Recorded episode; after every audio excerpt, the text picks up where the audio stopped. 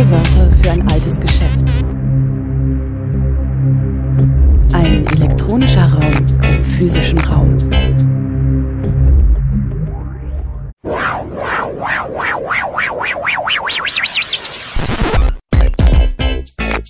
Playback. In Oton Playback hört ihr heute die Explosion der Wohnkosten, warum sie stattfindet und was ihr entgegenzusetzen ist.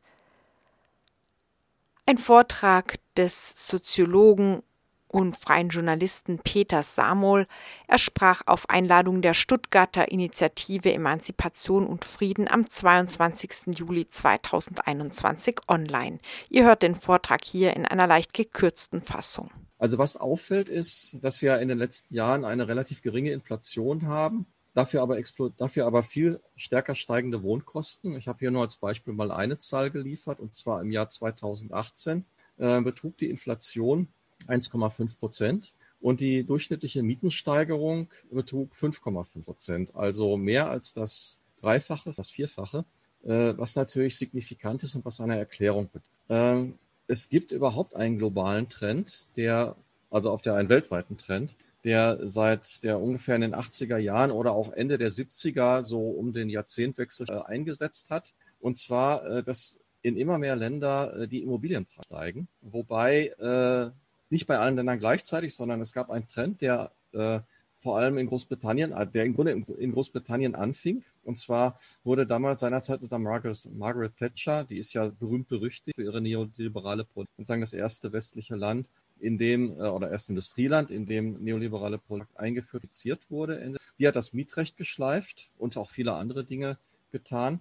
Äh, und das führte dazu, dass dort die Wohnkosten explodierten, dass allerdings auch die Grundstückspreise, ähm, was natürlich unmittelbar miteinander zusammenhängt. Warum? Das werde ich dann klären. Deutschland ist definitiv ein Nachzügler. Da begann die Steigerung, die Steigerung der Wohnkosten erst ab circa 2010, also 30 Jahre später. Das hat auch ganz spezifische landliche Gründe, auf die ich zu sprechen komme. Falls es mir irgendwie entfleucht, ähm, dann könnt ihr das gerne nachfragen. Ähm, also schlage ich vor, dass ihr das nachfragt. Aber ich denke, ich komme darauf auf. Also dieser Unterschied, dass die Preise der anderen normalen Dinge, die man zum Leben braucht, wie ich ja eben gezeigt habe, in betreffenden Jahren um 1,5 Prozent, der von Wohnraum aber um fast das Sechsfache, ähm, der liegt daran, dass Wohnraum eine Kompositware. Dieser Begriff stand Lohoff, das kenne ich hier gleich mal. Und zwar, Wohnraum setzt sich zusammen aus zwei Komponenten. Und zwar aus den Gebäuden, die gebaut werden, und dem Boden. Und ähm, zwischen beiden besteht ein ganz, und zwar Gebäude, die darauf gebaut sind, die sind eigentlich nichts anderes als alle anderen Waren. Abgesehen davon, dass sie unbeweglich sind, äh, haben sie doch mit den meisten, haben doch mit allen anderen Waren eins gemeinsam, nämlich sie ist durch menschliche Arbeit entstanden, also sie sind durch menschliche Arbeit entstanden und äh, ihr Wert ist auch von dem entsprechenden Aufwand, sprich von der Arbeit. Die andere Komponente, Boden, hat einen vollkommen anderen Charakter. Das ist nämlich eine Naturressource, die schon da ist. Die ist, ist von niemandem produziert worden. Man kann auch gar nicht mehr Boden herstellen. Also wenn man jetzt mal äh, von Landgewinnungsprojekten, äh, wie es die Niederländer besonders gut können, mal absieht, aber das ist ja marginal, was da an Land. Insgesamt kann man durchaus sagen, also Boden ist eine Naturressource, die man weder vermehren kann, die man im Grunde auch nicht vernichten kann. Ja gut, in ihrer Qualität vielleicht, aber man kann sie jedenfalls nicht vermehren.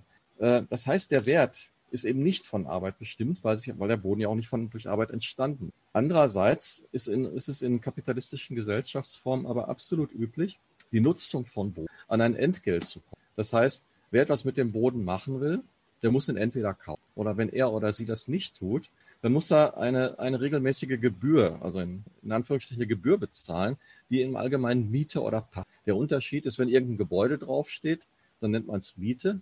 Und wenn es nur das Land ist, das überlassen wird, nennt man es Pacht. Also in der Landwirtschaft ist beispielsweise von Pacht die Rede. Ähm, ist es aber im Grunde dasselbe. Und es gibt auch den allgemeinen, vielleicht leicht antiquierten Ausdruck der Bodenrente, der ja auch öfter auftaucht. Also wenn ich Bodenrente sage, ist immer Miete und Pacht. Es ist also was, was man bezahlen muss, wenn man Boden nutzt, der einem selber nicht gehört. Ähm, der, jetzt, das, die Bodenrente ist sehr wichtig, weil der Wert des durch die Bodenrente bestimmt wird. Das werde ich gleich nochmal an einem Beispiel zeigen. Ähm, es ist nämlich im Kapitalismus so, dass wenn man den Wert des Bodens bestimmt, dann wird er im Grunde mit einem Geldkapital verglichen, also mit einer ganz bestimmten Summe Geld. Und ähm, die Geldeinnahme, die man mit dem Boden macht, also die Bodenrente, von der ja schon Rede war, äh, die wird bei diesem Vergleich mit einem, mit dem Zins eines Kapitals verglichen. Es folgt gleich ein Beispiel, da werde ich das zeigen, da wird es vielleicht noch ein bisschen klarer. Ähm, dieser Zusammenhang ist ein bisschen kompliziert. Wer den jetzt nicht versteht, bitte nicht frustriert sein. Mir ging das selber genauso. Ich habe wirklich lange gebraucht. Ich habe jetzt versucht, es so einfach wie möglich zu machen und ich hoffe, es gelingt mir euch, das zu erklären. Und wenn nicht, es ist nicht so schlimm. Ähm, der Rest des Vortrags beruht nicht nur darauf, aber ich versuche es. Also hier ist das Beispiel. Ich habe jetzt irgendein Stück Land X, egal wie groß jetzt, also wir nennen es einfach das Stück Land X. Und das bringt in diesem Beispiel einen jährlichen Pachtertrag von 1000 Euro. Und dieses Land X würde entsprechen, wenn wir von, wenn wir jetzt einfach mal so tun, als ob der Jahreszins, den man für Geld bekommt, bei 5% liegt. Wir nehmen das jetzt einfach mal an. Das stimmt aktuell nicht. Aber wenn man 5% Jahreszins hat, dann bräuchte man ein Geldvermögen von 20.000 Euro, um auch 1000 Euro an Zinsen einzunehmen. Also ich habe das Land, mit dem ich 1000 Euro einnehme ich habe einen bestimmten Geldbetrag, mit ich 1000 Euro einnehme. Und das wird jetzt einfach gleichgesetzt. Also sprich, der mit dem Land, wenn er sein Land verkaufen würde, der würde mit diesen Überlegungen, die ich jetzt gerade präsentiere, gucken, wie viel ist das wert, also mit wie viel Geld bekomme ich genau 1000 Euro und das ist in diesem Beispiel 20.000. Daraus folgt logisch, dass dieses Stück Land X 20.000 Euro wert ist. Und dieser Wert des Bodens, der wird im Prinzip bestimmt durch den Jahreszins, also durch diese 5 Prozent die ich angenommen. Daraus folgt, wenn die Zinsen steigen oder sinken, also die Zinsen für Geld, für Geldanlagen, dann ändert sich auch der Bodenwert. Und genau das passiert auch. Also jetzt im zweiten Teil des Beispiels, ich habe mal drastische Unterschiede gewählt, damit das deutlich wird. Äh, jetzt gehen wir mal von einem Jahreszins für Geld von einem Prozent. Also vorher waren es ja fünf Prozent, jetzt ein Prozent. Dann brauche ich, um 1000 Euro im Jahr einzunehmen, das Stück Land, also wir erinnern uns, das Stück Land X bringt ja ähm, jährlich 1000 Euro. Ich wiederhole mich übrigens so stark, weil ja auch Leute das nur Audio hören werden. Es wird ja auch als Podcast gesendet, nur um das klar zu machen. Äh, also nochmal von vorne, das Stück Land X bringt immer noch 1000 Euro nach wie vor, jährlichen Pachtertrag. Und jetzt äh, bei 1% Zins braucht man allerdings ein Geldvermögen von 100.000 1000 Euro an Zinsen zu. Das heißt, derjenige, derjenige, der dieses Stück Land X jetzt verkaufen will, der wird sich nicht wie im vorigen Beispiel mit 20.000 zufrieden geben, sondern der will natürlich einen Geldwert, der eben genauso viel Geld einbringt wie das Stück Land, das er gerade. Jedenfalls orientiert er sich, da versucht natürlich mehr zu bekommen, aber ist klar, aber das steht auf einem anderen Blatt. Also die werden sich dann ungefähr auf diese 100.000 Euro einigen, die ja auch in diesem Beispiel 1.000 Euro. Das heißt, äh, bei einem Zinsfuß von 1% äh, ist das Land jetzt 100.000, also das fünffach viel. Äh, was man, was ich mit diesem Beispiel zeigen will, und das kann man vielleicht wirklich versuchen als Merksatz zu merken, auch wenn man mir jetzt vielleicht nicht ins Folgen kommt, dass der Bodenpreis sich umgekehrt proportional zum Zinssatz für Geld kann. Also sprich, wenn die Zinsen sinken, dann steigt der Bodenpreis und umgekehrt. Nochmal, Zinsen runter, Bodenpreis rauf. Unsere heutige Situation ist folgende. Unsere Zinsen sind im Moment historisch niedrig. Zum Teil muss man ja sogar noch was bezahlen, wo ein da. Zinsen sind also im Moment niedrig. Daraus folgt, dass die Bodenpreise historisch hoch sind. Oder nochmal kürzer zusammengefasst, wenn die Zinsen gegen Null tendieren, dann tendieren die Bodenpreise gegen unendlich. Das heißt, sie explodieren im wahrsten Sinne des Wortes. Die werden einfach unglaublich hoch. Und genau das passiert. Das war ein, ein Argument. Und jetzt machen wir einfach mal einen kurzen Cut. Jetzt kommt nämlich ein neues Moment. Und zwar eine Immobilie, beziehungsweise genau genommen der Boden an einer Immobilie. Ich rede ja immer über Boden also die ganze Zeit schon über Boden, darum geht es jetzt auch weiterhin noch. Der Boden ist im Grunde, das, der wird auf zwei Märkten, und zwar einerseits auf dem Gütermarkt, was das ist, erkläre ich gleich, und andererseits auf dem Kapitalmarkt, was das ist, erkläre ich auch noch. Das ist was ganz Besonderes. Es gibt praktisch keine Ware oder kaum eine, die auf zwei Märkten gehandelt wird. Es gibt vielleicht noch Edelmetalle wie Gold, aber sonst gibt es sonst keine Ware. Und Boden ist bedeutend wichtiger für unser Leben als Gold. So, was ist jetzt der Unterschied zwischen Güter- und Kapitalmärkten? Gütermärkte äh, spalten sich wiederum in zwei Untermomente. Das ist jetzt nicht ganz so wichtig, dass sie sich nochmal spalten. Auf jeden Fall auf den Gütermärkten werden gehandelt. Zum einen Gebrauchsgüter für den Konsum, beziehungsweise Kühlschränke, Autos, Lebensmittel, also alles, was man wirklich zum Leben braucht. Und auf der anderen Seite Investitionsgüter, die zur Fertigung gebraucht werden, zum Beispiel Maschinen, äh, Geräte, Werkzeuge, Rohstoffe und so weiter.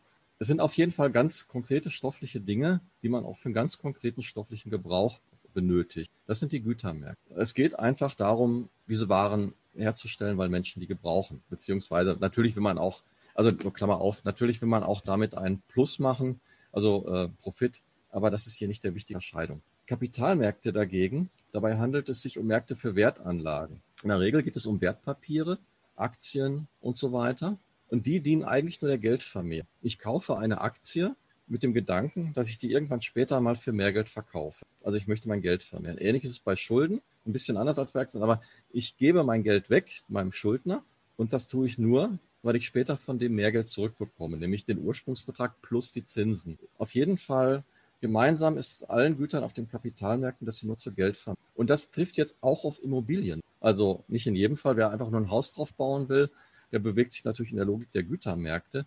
Aber man kann Boden eben auch dafür benutzen, ihn jetzt zu kaufen, um ihn später teurer zu verkaufen. Also um, auch um reine Geldvermehrung. Oder aber auch, um mit dem Boden irgendetwas zu machen, was mir laufende Gewinne einbringt. Das wird vielleicht bei den Aktien, den Dividenden. Also bei Aktien gibt es ja, äh, bei den meisten Aktien bekommt man ja pro Jahr einen bestimmten Betrag pro Aktie. Das ist die sogenannte Dividende, auch Betriebsgewinn. Äh, sowas kann man ungefähr so als Analogie. So, der Immobilienmarkt gehört also, wie ich schon gesagt habe, beiden Bereichen an, was sonst nur noch für Edelmetall. Damit, ist da, damit hat man das Problem, dass Immobilien in Konkurrenz zu anderen Anlageformen. Das heißt, die werden mit anderen Anlageformen verglichen. Und das hat vor allem die Konsequenz, wenn bestimmte Anlageformen einfach viel einbringen, wie zum Beispiel im Moment äh, Schuldpapier, dann gehen Investoren vermehrt in Immobilien rein und treiben dort die Preise hoch, was natürlich zu entsprechenden Problemen führt für Leute, die das, die, die Immobilie einfach zum Wohnen brauchen. Ich denke mal weiter. Ähm, und äh, was das jetzt angeht, hat eine ökonomische Zeitenwende. Und zwar äh, kann man so sagen, ob,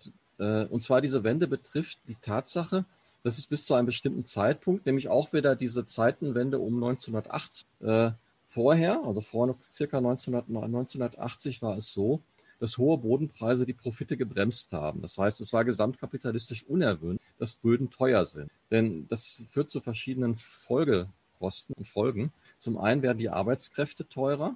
Das heißt, wenn die Arbeitskräfte viel Geld für Miete bezahlen müssen, dann äh, muss der Kapitalist denen entweder entsprechend hohe Löhne, höhere Löhne bezahlen, damit die halt ihre Arbeitskraft reproduzieren können. Also ihre Lebensunterhalt, ihren Lebensunterhalt halt mit der Arbeit bestreiten können. Oder aber, wenn der Kapitalist das nicht tut, dann kommt es zu einem Kaufkraftverlust, weil ja die Menschen immer mehr für ihre Miete bezahlen müssen. Und dann äh, hat man das Problem, dass die Güter nicht mehr abgesatzschwierig. Äh, ferner ist auch der Kapitalist direkt betroffen, Kapital direkt weil er höhere Kosten für seinen Werksgrund bezahlen muss und er muss sogar höhere, höhere Kosten für Rohstoffe zahlen. Es ist nämlich so, diejenigen Betriebe, die Rohstoffe aus dem Boden holen, die haben diesen Boden ja auch entweder gemietet oder gekauft, wenn sie ihn Pacht gesagt, ihn Pacht, Entschuldigung, äh, wenn sie ihn pachten, ähm, dann müssen sie ja auch immer höhere Pachtbeträge, wenn die Preise steigen würden. Und das würden sie auf die Rohstoffe auch. Das heißt, die Rohstoffe sind teurer. Das heißt, wenn wir einen Kapitalismus, äh, vor, der Kapitalismus vor 1980, der wollte das nicht. Deswegen haben die Staaten auch zum Beispiel dagegen gewirkt und haben entsprechend gebremst, wenn sich mal entsprechende ähm,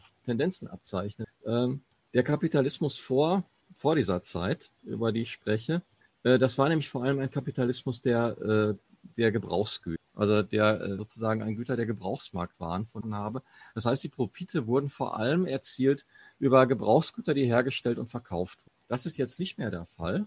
Nämlich seit 1980 haben wir einen finanzmarktgetriebenen Kapitalismus, muss ich gleich auch besprechen. In diesem finanzmarktbetriebenen äh, Kapitalismus ist es so, dass, ähm, dass wir haben eine Überproduktion von Waren man kann Waren auch mit relativ wenig im Vergleich zu vorher, jedenfalls mit wenig Arbeitskräften. Und das müsste eigentlich zur Absatzprobe, weil wir haben so viele Güter, dass man eigentlich gar nicht weiß, äh, wie man die verkaufen soll. Und da springt gewissermaßen das Finanzkapital ein, nämlich äh, auf verschiedenste Weise. Zum Beispiel indem, äh, indem einfache Konsumenten Aktiengewinne machen oder Schulden auf ihr Haus oder wie auch immer. Auf die Art wird Kaufkraft für sie geschaffen. Und das sorgt dann dafür, dass sozusagen der Absatz äh, gesteigert wird, der sonst. Das heißt, das ist jetzt nur ein Beispiel, also es ist eine andere Weise. Ähm, der Finanz, sind wir in einem Finanzmarktkapitalismus, der ähm, bei dem halt, bei dem es darum geht, dass man Geld anlegt und mit dem angelegten Geld ein Plus. Und wenn dann auch Böden dafür sorgen, dass Plus macht, dann ist das im Finanzmarkt das Gesamtkapital positiv, also für das System, nicht für die Menschen, weil das System so erstmal noch ein Stück weit weiter ist. Ähm, in, diesem, in dieser Situation ist es eben gut für das Finanzkapital, auch wenn Preise steigen. Äh, und das führt auch unter anderem dazu, dass Wertpapiere steigen, weil viele Wertpapiere oder Aktiengesellschaften beispielsweise, also wenn die Aktiengesellschaften selber natürlich mit Immobilien zu tun haben, dann äh, steigen die Aktien sowieso. Oder aber Aktiengesellschaften haben, ähm, haben ja auch äh, selber Grund und Boden oder Gebäude. Wenn die steigen, kann man das auch in den Aktienwert einpreisen etc. Also steigende Bodenpreise sind in einem Finanzmarkt, wie wir ihn jetzt schon seit über 40 Jahren haben. Also das Finanzkapital ist praktisch die Basisindustrie unserer Gesellschaft. Das hatte ich ja schon gesagt. Also ich sehe jetzt auf der nächsten Karte, ich ist gesagt, was kommt, aber ich sage äh, Das Wirtschaftswachstum seit den späten 70ern bzw. Anfang der 80er auf der Ausweitung, das heißt auf Gewinnerwartung. Denn in diesem Zusammenhang ist eben die Wertsteigerung von Boden zum Beispiel auch Sicherheit für. Zu den Gewinnerwartungen äh, ist vielleicht noch zu sagen, dass im Moment, äh, dass man mit den Finanztiteln sozusagen Geld ausgeben kann, das noch gar, das im Grunde oder äh, ja, dass Werte entstanden sind oder dass mit Werten gehandelt wird, die noch gar nicht produziert werden. Das heißt, äh, wenn ich zum Beispiel eine Aktie habe, dann ist der Wert im Wert der Aktie bereits eingepreist, dass der Betrieb, auf die Aktie sieht, in Zukunft so und so viel Gewinn machen wird. Das heißt, auch das und das produzieren wird, je nachdem, worum. Was also noch gar nicht da ist, also Waren, die noch gar nicht da sind. Und äh, es werden also gewissermaßen Zukunftserwartungen gehandelt und auch unter anderem für den Konsum etc. eingesetzt. Ähm, das heißt, wir haben so eine Umkehr. Aber bevor ich jetzt auf falsche Wege gerate, wir haben auf jeden Fall einen Finanzkapitalismus ja gut genug erläutert. Ähm, das führt auch dazu, ähm, Wertsteigerung vom Boden ist wichtig. Bodenwert ist auch kurstreibend für Aktiengesellschaften, gesagt. Äh, und steigende Immobilienpreise liefern Wachstum für den gesamten Markt, also für die, für die Aktiengesellschaft sowieso, weil, wie gesagt, die Rücklagen dadurch steigen, unter anderem sich auf Boden beziehen oder Betriebsgelände und so weiter. Und äh, dadurch wird halt sozusagen Geld und Wert in die Welt, in die Welt gesetzt, der das gesamte. Ähm, was jetzt äh, die Bodenpreise angeht, also die steigenden Bodenpreise, die davon ja auch betont sind, weil immer mehr auch in, ähm, in Immobilien übergeht von dem, was man äh, so, was so angelegt wird, weil wie gesagt, Zinspapiere bringen nichts mehr. Ähm, Aktien, das ist, da ist natürlich ganz viel Geld drin, aber das ist weitgehend ausgeschöpft. Deswegen geht man halt stark in die Böden rein, in die Gebäudeproduktion etc. Dieser massive Zustrom von Geld in die Immobilien, der führt natürlich zu einer Bodenpreisexplosion. Und dort, wo das passiert, also in den betroffenen Städten, wie hierzulande auch in, beispielsweise in Berlin, Hamburg, Stuttgart, äh, dort äh, steigen die Preise. Und das bedeutet für die Immobilien, die dort sind, beziehungsweise für die Wohnungen, auch für kleine Läden, die in den Immobilien sind, dass dort die Preise immer höher werden. Läden Kleine Läden werden geschlossen, Luxusläden werden äh, dort eröffnet. Äh, bei Wohnungen ist es ähnlich, wobei natürlich das Mietrecht da stark bremsend wird, anders bei den Läden. Aber insgesamt ist der Trend dahin, dass günstiger Wohnraum durch Luxuswohnungen ersetzt wird.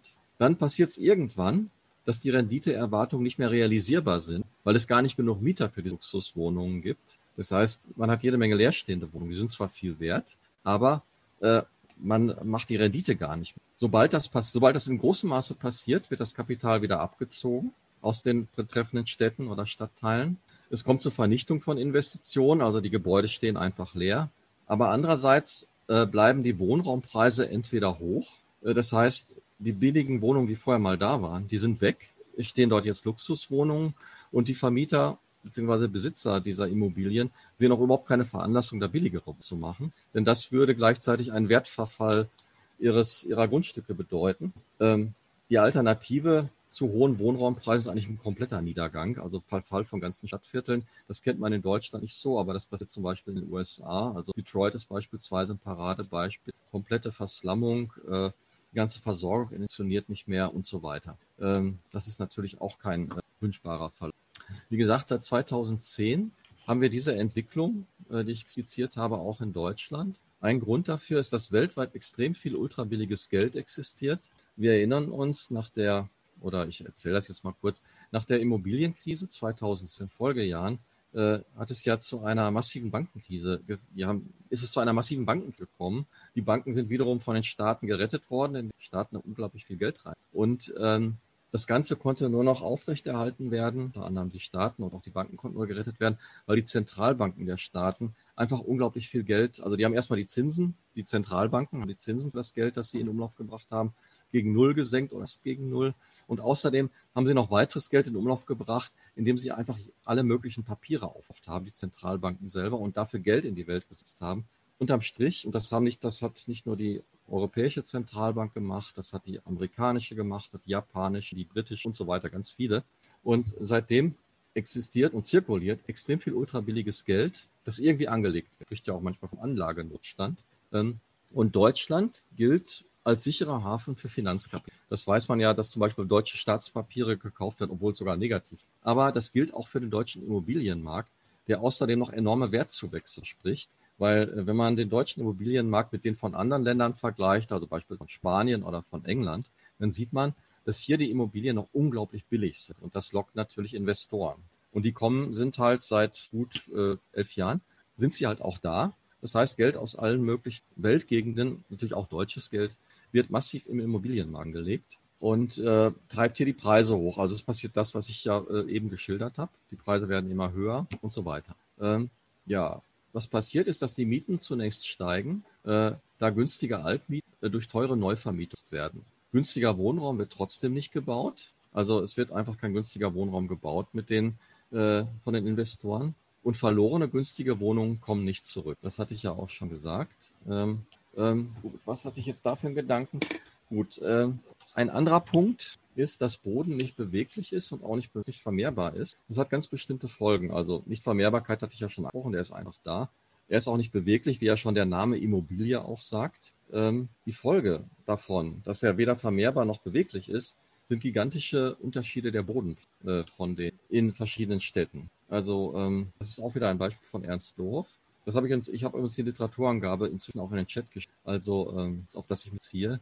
Ähm, also es gibt äh, der, die größte Differenz, die Ernst Lorf gefunden hat und die ich hier mal wiedergebe, äh, ist der Preis für ein Quadratmeter Bauland für Apolda in Thüringen 21 Euro und in der Fußgängerzone von München 160. Also ein gigantischer und ich glaube, das ist ungefähr das 8000 Grund.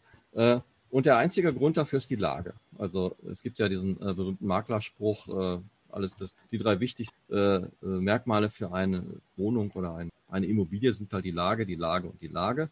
Und da genau das ist der Grund, äh, warum das Differenzen hat, beziehungsweise der noch tiefer liegende Grund ist, warum das jetzt so teuer ist, ist, dass gut verdienende Menschen beziehungsweise hochprofitable Unternehmen einfach zu hohen Bodenrechten, wo viel Zahlungskraft abzuführen ist, da äh, steigen auch entsprechend Mieten. Gut, Boden ist nicht transportierbar und kann auch nicht hergestellt werden, hatte ich ja schon gesagt.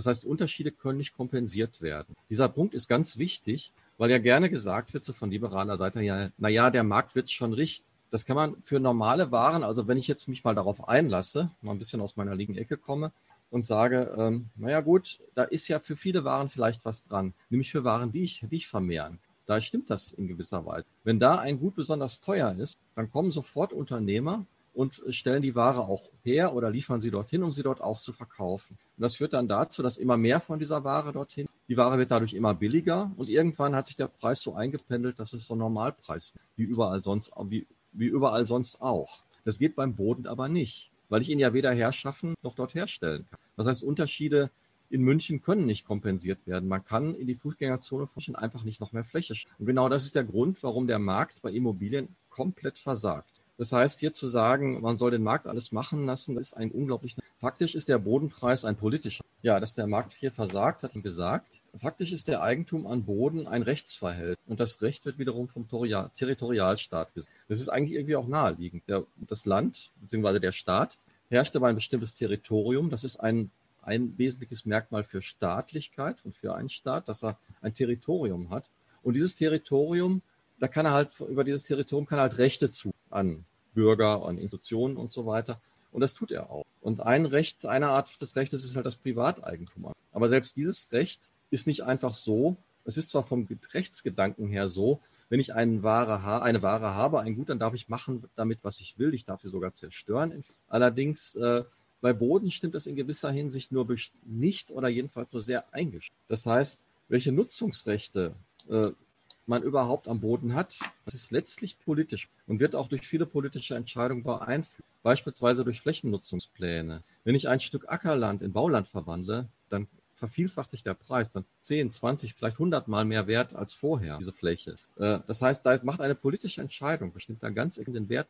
Ähm, oder indirekt, zum Beispiel durch Verkehrsamt, wird der Bodenpreis auch mitnimmt. Auch Verkehrsamt sind politische Entscheidungen, beziehungsweise werden von der, vom Staat werden die dort hergestellt als Hersteller der Infrastruktur oder durch Erschließung Strom und Internet und so weiter. All das wertet den auf. Und ein weiterer wichtiger Punkt, das sind auch längst nicht alle, die Liste ist, aber ein ganz wichtiger Punkt ist das Mietrecht, äh, das eben äh, ganz stark reguliert, was für eine Bodenrente beziehungsweise was für eine Miete verlangt werden, durchaus beschränkt. Und das schauen wir uns jetzt auch mal näher an. Auf jeden Fall, äh, beziehungsweise das tun wir gleich. Äh, ganz kurz noch ein Fazit. Die Frage ist eben gar nicht bei Boden, ob der Staat eingreift, sondern zu wessen Gunsten er eingreift. Man kann ja bei anderen Waren sagen, wer die Ware hergestellt hat. Das heißt, wer seine Arbeiter reingestellt hat, ja, dem gehört sie halt. Er hat ja auch sozusagen was von seiner eigenen Körpersubstanz reingesteckt. Auch das ist natürlich fragwürdig. Wir kennen ja das Verhältnis, aber man könnte das begründen, dass wer etwas selbst hergestellt hat, dem gehört es. Das gilt für Boden ja schlichtweg nicht, weil er nicht hergestellt. Ähm, das ist jetzt da der Gedanke gewesen.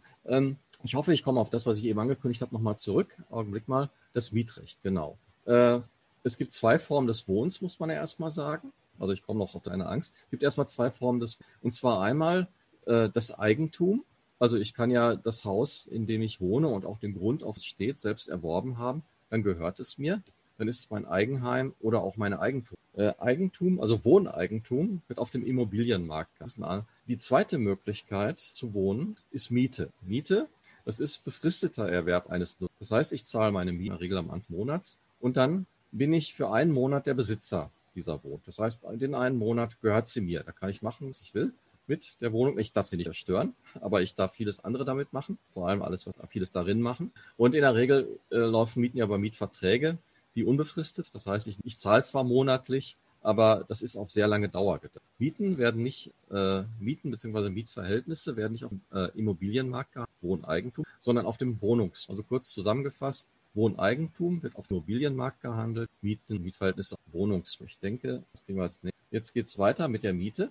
Das ist, äh, das geht unter anderem oder vor allem deswegen weiter, weil Deutschland ein Mieterland. Das heißt, es gibt in keinem Land auf der Welt mehr Mietverhältnisse als in Deutschland. Das ist in äh, Europa ganz extrem. Also in Osteuropa, ich glaube in Rumänien gibt es nur zwei Prozent. In Deutschland beträgt die Mieterquote fast Prozent, also 49 Prozent. Das ist ein unglaublich hoher Stand. Das wird nur noch von der Schweiz getoppt, wo die Mieterquote ungefähr fünf. Ähm, in der Hauptstadt, Sondershof, in Berlin, äh, sind sogar 6 Prozent aller Bewohner Miet. Und äh, das ist inzwischen und deswegen ist Mieten auch sehr wichtig, zentrales Thema und darum geht es ja hier auch. Und das hat sich auch bis hinein in die politischen Kreise rumgeschickt. Und selbst in der Politik gilt Wohnen mittlerweile als die neue soziale Frage. Äh, gut, der Wohnungsmarkt, Wohnungsmarkt, Mietverhältnis. Wie man sich erinnert, also es gibt Mietverhältnisse. Die Preisentwicklung von äh, 2000, nee, okay, es geht um beide Formen des, Entschuldigung. Also es geht um beide, die Preisentwicklung von 2005 bis 2017. Bei Wohneigentum haben sich die Kaufpreise um 53 Prozent gesteigert, also innerhalb der zwölf Jahre von 2005 bis 2007. Äh, bei den Wohnnutzungsrechten, also sprich bei den Mieten, um 29 Prozent. Also der Kontrast ist 53 Prozent bei Wohneigentum, 29 Prozent bei Mieten. Das heißt, da gibt es ja einen signifikanten Unterschied. Es ist nicht ganz doppelt so viel, aber man sieht, dass sich beim Eigentum die Preise schneller bewegen. Das hat ein, äh, im Grunde einen ganz einfachen und auch bekannten Grund, nämlich dass das Mietrecht Preissteigerungen bremst. Also wenn die Vermieter könnten, wie sie wollten, dann würden die Mieten in diesem Zeitraum auch um die 53 Prozent gestiegen sein oder eine ähnliche Größe.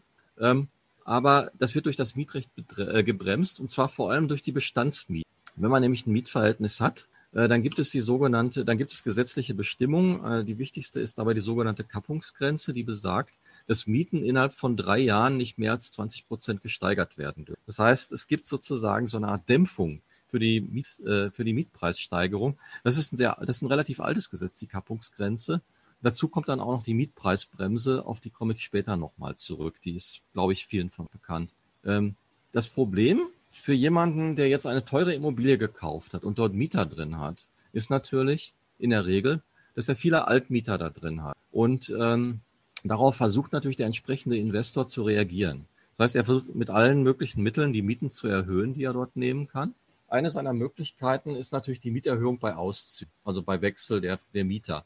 Denn dann kann man natürlich so die Miete neu festlegen. Gut, Auszüge gibt es oft aufgrund von Alter, Wohnortwechsel oder familiären Veränderungen. Also ich, wenn die Kinder aus dem Haus sind, braucht man vielleicht eine kleinere Wohnung. Naja, gut, es gibt viele Gründe. Äh, eine andere Möglichkeit für den Investor ist natürlich der Versuch einer Entmietung. Das heißt, äh, er vernachlässigt die Wohnung. Also es gibt natürlich da auch verschiedene Möglichkeiten. Was gerne gemacht wird, ist die Vernachlässigung. Das heißt, äh, man kümmert sich einfach nicht um die notwendigen Reparaturen. Dann verkommen so langsam die Treppenhäuser. Eventuell fällt der Fahrstuhl aus. Pilz wuchert. Toiletten werden nicht repariert. Also da gibt es alle möglichen äh, Möglichkeiten. Da kann man auch rechtlich gegen vorgehen, oft als Mieter, aber das ist dann schwierig. Und bei Treppenhaus ist schwierig, bei der Toilette ist natürlich schon recht einfach. Aber es ist äh, schwierig und insgesamt kann, die, wird die, kann man die Immobilie einfach verfallen lassen. Naja, dann führt es halt dazu, dass dann der eine oder andere dann auch noch auszieht und man das dann auch wieder teuer vermieten kann. Oder man versucht das ganze Ding leer zu kriegen. Was weiß ich, Abriss, Neubau oder Luxussanierung. Ähm, dann gibt es ein Schlupfloch, das ist die sogenannte Modernisierungsumlage. Das bedeutet, ähm, wenn ich einen Wohnraum modernisiere, indem ich zum Beispiel eine Wärmedämmung äh, schaffe, dann dürfen diese Kosten umgelegt werden. Und zwar war das, bevor die Mietpreisbremse in Kraft trat, waren das 11 Prozent. Also sprich, wenn äh, fiktive Zahl, es kostet, hat beispielsweise 10.000, wahrscheinlich völlig unzutreffend, aber es, es hat beispielsweise 10.000 Euro gekostet, da eine Wärmedämmung einzubauen in die Wohnung, dann dürfen 11 Prozent, also sprich, äh, jetzt mal kurz überlegen, ich habe 10.000 gesagt, also 1.100 Euro äh, jährlich dürfen dann auf die Miete um. Das kann man nochmal durch zwölf teilen, um dann die reale Mietsteigerung dann auszurechnen. Das wären also rund, naja, nicht ganz 100 Euro Miet, die, die, äh, die dann gesteigert wäre. Ähm, das Dumme bei der Modernisierungsumlage ist, man könnte ja eigentlich sagen, naja gut, okay, man profitiert ja vielleicht als Mieter auch davon, aber wenn das dann endlich irgendwann mal abbezahlt, also nach ungefähr neun Jahren, äh, dann wäre ja praktisch diese Kosten raus. Man könnte vielleicht noch Zinsen beilegen, dann sagt man, okay, gut, nach zehn, elf Jahren. Und dann müsste das ja eigentlich, dann müssten die Mieten ja entsprechend wieder auf das Ausgang sinken. Das ist aber nicht der Fall. Diese Modernisierungsumlage, die gilt dann für immer. Das heißt, im Grunde ist so eine Investition für eine Mietsteigerung, die dann einfach immer bleibt. Insofern sind Modernisierungen äh, eine relativ äh, praktische Möglichkeit, um die steigern. Und ähm, gegen so eine Modernisierung, da können die Mieter zwar ähm, Widerspruch. Aber es gibt einen Fall, äh, wo man die nicht benötigt, also wo die Zustimmung der Mieter nicht benötigt, ist die energetische Muck. Dazu zählt die von mir schon äh, genannte Wärmedämmung. Das heißt, das kann der Vermieter einfach machen, durchziehen und entsprechend die Miete. Ähm, diese Modernisierungsmaßnahmen, die ja im Grunde recht praktisch sind für den Vermieter, sind allerdings auch mit Aufwand und Kosten verbunden. Das heißt, er muss natürlich erstmal eine große Summe investieren. Alles in allem ist das Fazit ähm, dieser Geschichte, also sprich, äh, ich hatte ja eben den, um, den, den Unterschied zwischen äh, Wohnungsmarkt, äh, im Wohnungsmarkt erklärt, also Wohnungsbesitz, Vermietung, wobei die Vermietung ja verzögert war, dass natürlich auf Dauer die Bodenpreise auch die Mieten treiben, aber eben mit Verzögerung. Das heißt, in Mieten ist sozusagen per Gesetz eine Bremse ein und äh, die allerdings wirklich nur eine Bremse ist und eben kein Stopp und letztendlich dann auch ein Höherwert. Ähm, gegen, diese, gegen diesen Trend zur Mieterhöhung, der ja besonders virulent in den Ballungszentren wie Berlin etc. ist, ähm, hat die Politik, äh, die das ja, wie ich schon gesagt habe, als neue soziale Frage erkannt hat, äh, gewisse Schritte eingegangen. 2015 ist zum Beispiel die bekannte Mietpreisbremse in Kraft, die zum Beispiel besagt, ähm, dass in bestimmten Gebieten, ich habe jetzt den Terminus, der, mir fällt jetzt gerade der Terminus, Terminus technisch ein, jedenfalls in bestimmten Gebieten, wo die Miete, Mieten schon besonders hoch sind, tritt die Mietpreisbremse in Kraft und dort, Entschuldigung, äh, dürfen die Mieten halt bei Neuvermietungen nur um, 10, um maximal 10 Prozent gesteigert werden. Das heißt, das ist das Besondere, das ist einer der wichtigsten Punkte an der Mietpreisbremse, dass man bei Neuvermietungen dort nicht einfach die Mieten willkürlich hoch festlegen kann, was man sonst eigentlich kann. Die Kappungsgrenze gilt ja nicht. Also bei Bestandsmieten hatte ich ja gesagt, das ist ja gebremst, sondern ähm, bei Neuvermietung darf man normalerweise den Preis vollkommen frei. Gut, die Mietpreisbremse besagt, äh, dass es maximal 10 Prozent mehr als der Mietspiegel sein wird. Das Dumme ist, diese Mietpreisbremse, die tritt nur in Kraft, ähm, wenn es eben als besonderes Gebiet ausgezeichnet ist, in dem die Mietpreisbremse gilt.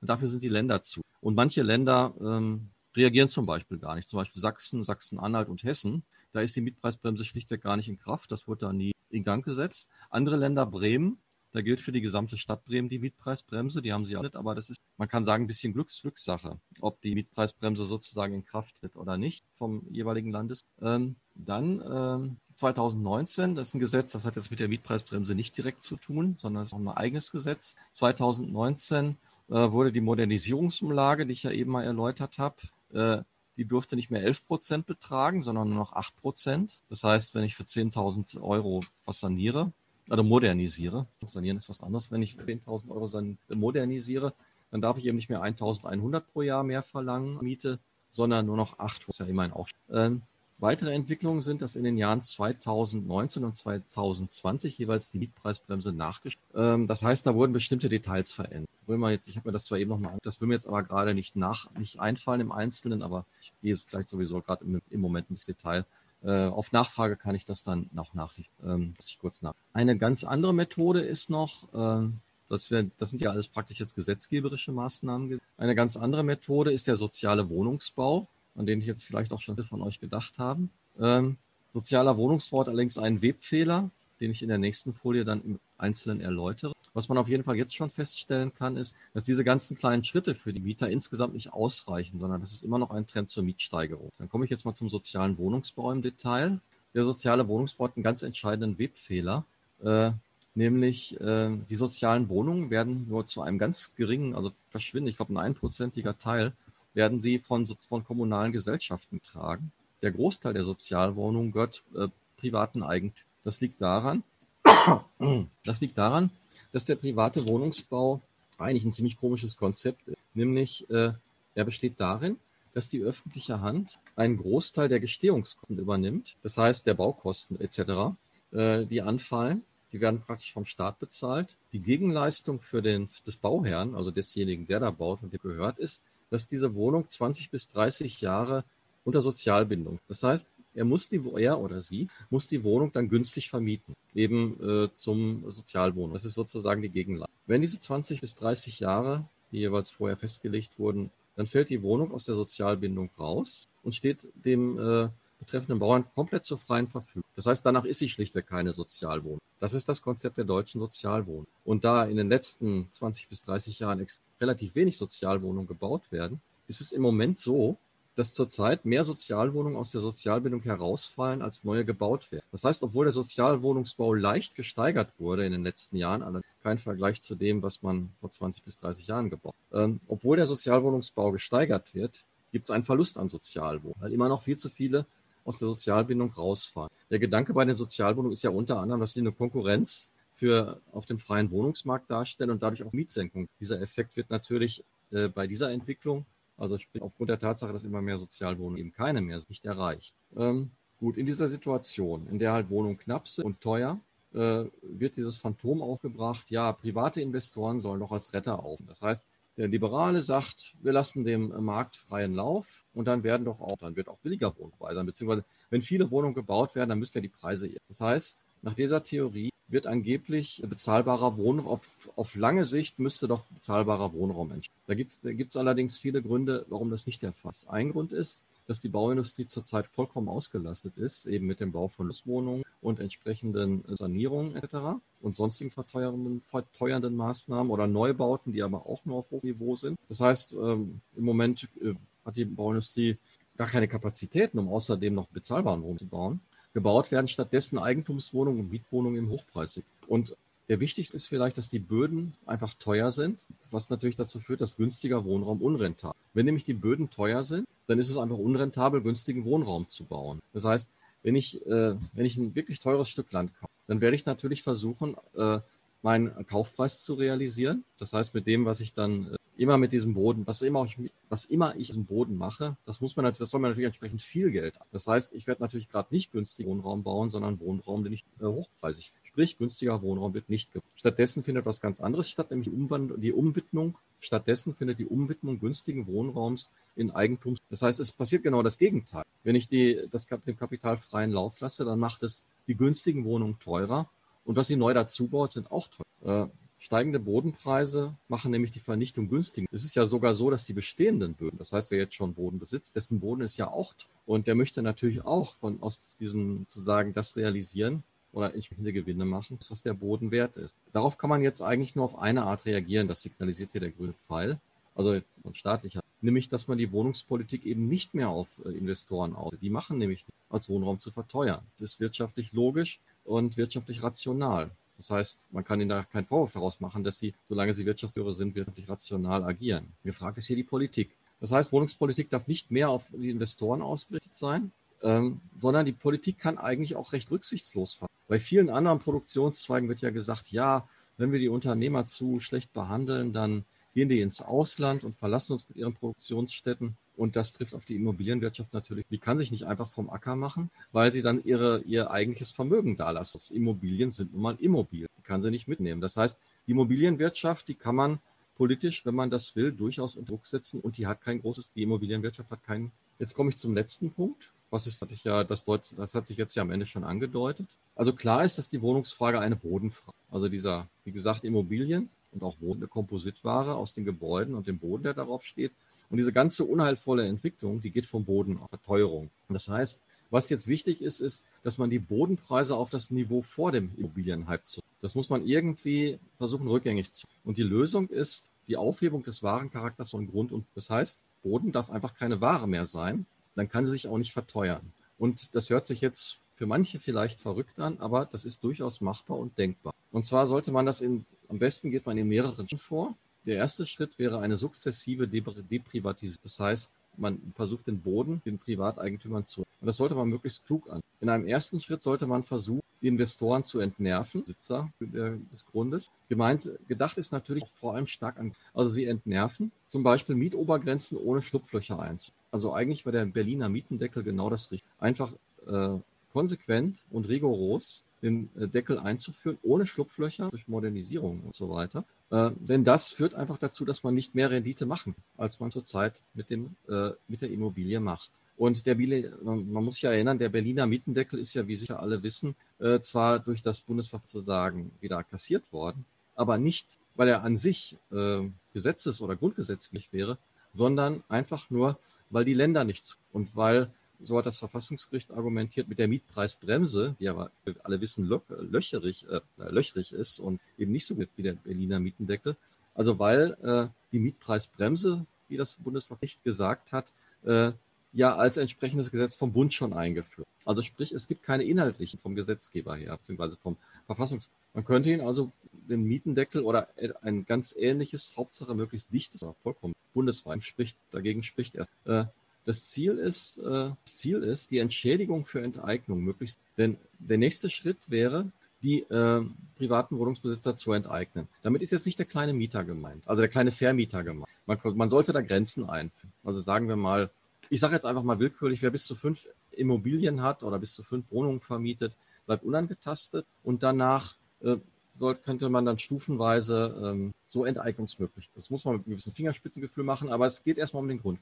Ähm, das Problem, äh, das heißt, naja, äh, das Grundgesetz besagt, für Enteignung muss man eine entsprechende Entschädigung. Und diese Entschädigung, wenn man jetzt in der momentanen Situation ähm, die Wohnkonzerne, jetzt mal Wohnkonzerne enteignen würde, dann würde man ihnen exorbitante Entschädigungen zahlen müssen, weil die Immobilienpreise immer. Das heißt, der Staat, der das tut, der müsste entsprechende Summen zahlen und der hätte dann zwei Möglichkeiten. Entweder würde er nah am, er würde am Bankrott sein oder aber er müsste um entsprechendes, das entsprechende Geld wieder einzutreiben, dieselbe Politik machen wie die, die er gerade enteignet. Unsinnig und widersinnig. Das heißt, man muss in einem ersten Schritt die Enteignung runterfahren, indem man halt die Investoren entnervt.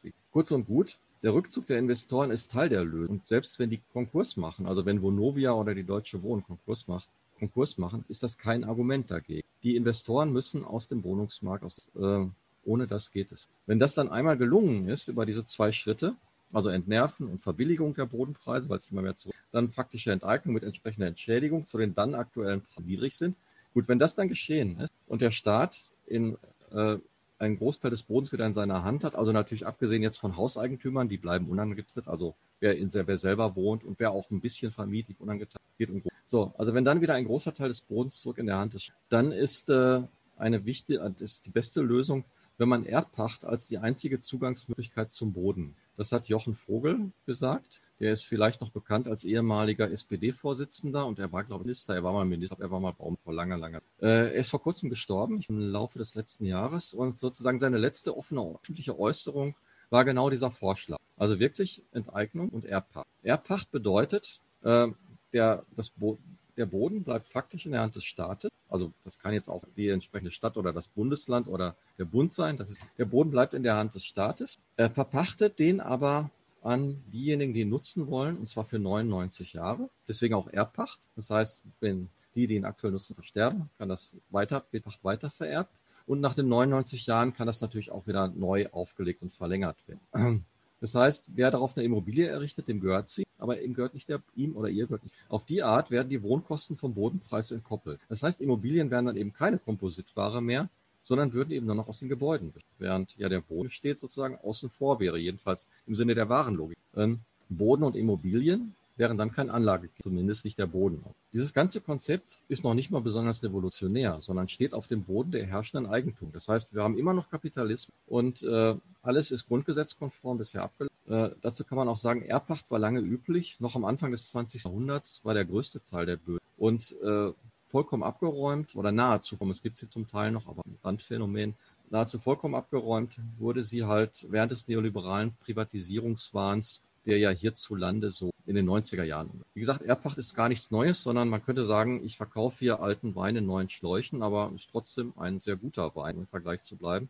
Und ähm, ja gut, wem sollte man diesen Boden verpachten? Äh, man sollte sagen, also der Grundsatz sollte lauten, bei der Weitergabe des Bodens, Verpachtung, je gemeinnütziger der entsprechende Nutzer ist, umso niedriger sollte die Pacht sein. Man sollte sogar sagen, wenn es, wenn wir Akteure finden, die äh, die Menschen renditefrei wohnen lassen. Das heißt, die würden natürlich von den Menschen immer noch eine Miete verlangen, mit denen aber Modernisierung bzw. Sanierungen halt bezahlt werden. Und äh, der Betreiber macht aber keinen Gewinn. Äh, die sollten den Boden umsonst bekommen oder für einen kleinen symbolischen Preis, sagen wir mal ein Euro pro Jahr, null.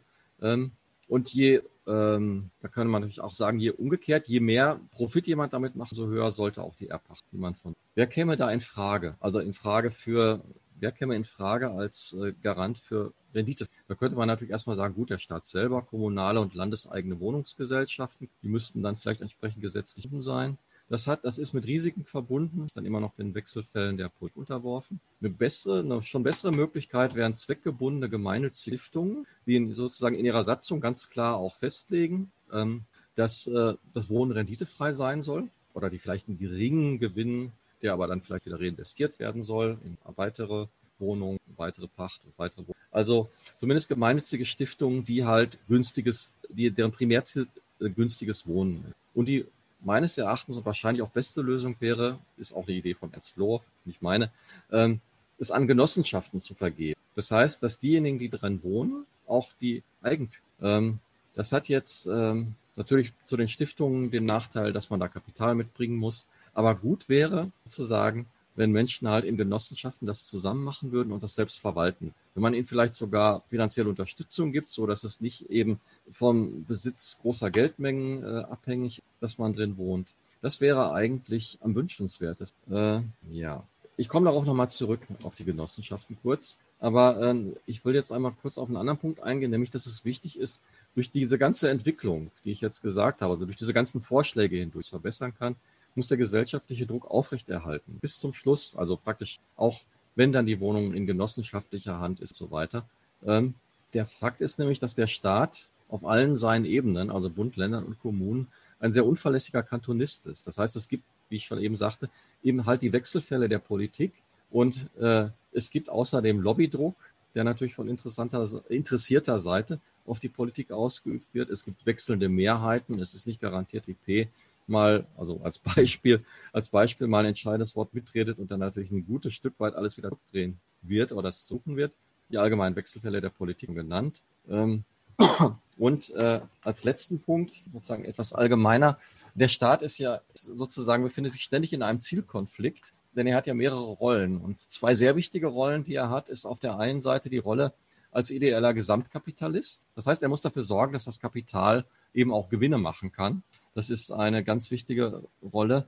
Ähm, so, sozusagen, dass wenn man die Kapitalisten nur machen lassen würde, dann würden die, ähm, was weiß ich, die Infrastruktur einfach nur verbrauchen, die wäre dann kaputt und so weiter äh, und so weiter. Also der Staat hat, muss dafür sorgen, dass das Kapital halt Profite machen kann. Und auf der anderen Seite hat der Staat, der Staat aber auch die Rolle als Garant der öffentlichen Daseinsführung. Das heißt, er muss gucken, dass Bildung, Gesundheit, Infrastruktur und auch Soziales äh, gewährleistet sind. Zwischen diesen beiden Rollen besteht ein Widerspruch. Zum Beispiel als ideeller Gesamtkapitalist würde er am liebsten die Sozial, äh, den Sozialstaat komplett runterfahren, weil das ja Kosten sind, die letztendlich äh, auf das Kapital drückt. Das hätte Folgen und so, das ist ja nicht der, ist ja hier nicht der Gegenstand.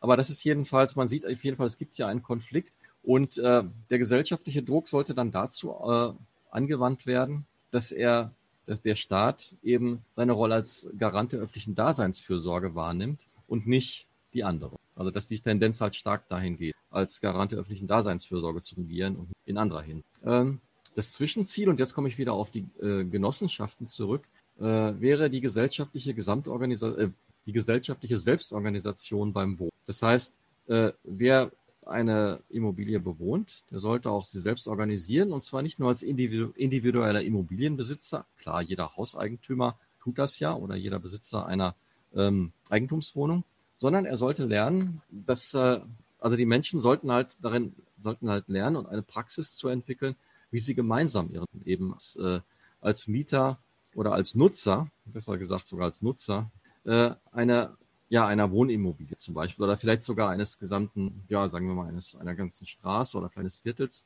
sich zu organisieren, um dort, ja, ähm, die Lebensbedingungen. Je mehr die Menschen das können und kompetent werden und ähm, das ein, äh, das für selbstverständlich halten, umso unwahrscheinlicher wird ein Rollback, also ein Rollback, dass man, dass dann auf einmal wieder äh, private Investoren, vielleicht durch Politik, äh, politische Entscheidungen oder was auch immer, dass private Investoren wieder auftauchen, dass alles wieder privatisiert und auf einmal wieder die kapitalistische Logik greift. Sozusagen, je mehr die Menschen geübt sind, eben es anders zu organisieren, umso unwahrscheinlicher. Wenn das wirklich mal gelingt und es soweit kommt, dann wäre auch eine erste Bresche in den, in den Glauben an die Warenform geschlagen. Das heißt, wir hätten einen ganz essentiellen Lebensbereich, Wohnen ist ja ganz essentiell, wir hätten einen ganz essentiellen Lebensbereich, der eben nicht kapitalistisch organisiert ist und da kommt ja vielleicht dem einen und der anderen der Gedanke, dass man das ja auch bei anderen Dingen. Das heißt, man schafft einen, Prä einen Präzedenzfall für andere gesellschaftliche Bereiche, auf die dann eben die entsprechende Selbstorganisieren übergreifen.